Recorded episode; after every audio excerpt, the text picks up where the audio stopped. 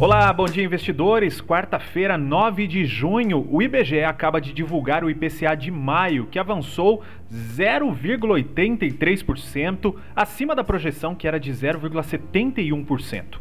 Ontem, em evento com o JP Morgan, o presidente do Banco Central, Roberto Campos Neto, disse que a inflação é transitória, não será de longo prazo. Discurso parecido com o do Fed. Por conta dessa fala do Campos Neto, os economistas não esperam muitas surpresas na semana que vem na reunião do Copom. A estimativa é de que a Selic suba 0,75%, chegando aos 4,25 ao ano. Outra coisa que está no radar dos investidores aqui no Brasil é a prorrogação do auxílio emergencial. Ontem, o ministro da Economia, Paulo Guedes, disse que possivelmente o governo vai renovar por mais dois ou três meses o auxílio, que depois disso entraria em vigor o novo Bolsa Família.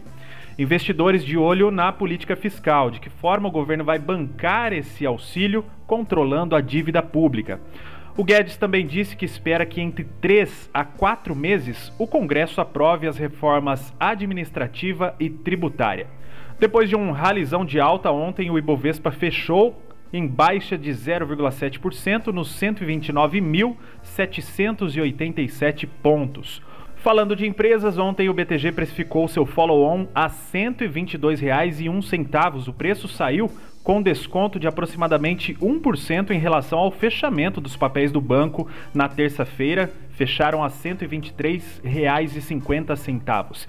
Esse follow-on levantou mais 3 bilhões de reais para o banco. As novas ações começam a ser negociadas amanhã, quinta-feira, dia 10.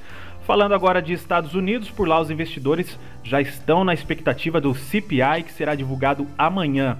Eu já venho reforçando aqui que este não é o número que o Fed olha para tomar decisões sobre a inflação, mas é um número que o mercado olha. É um importante termômetro que mexe com o preço das ações.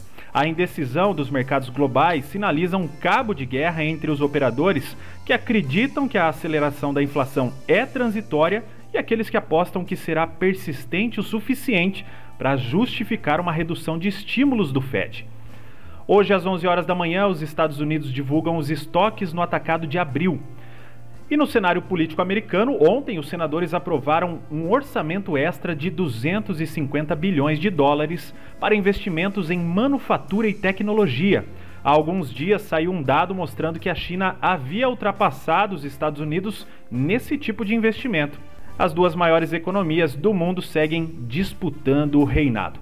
Por hoje é isso. Boa quarta-feira, bons trades. A gente conversa amanhã. Até lá.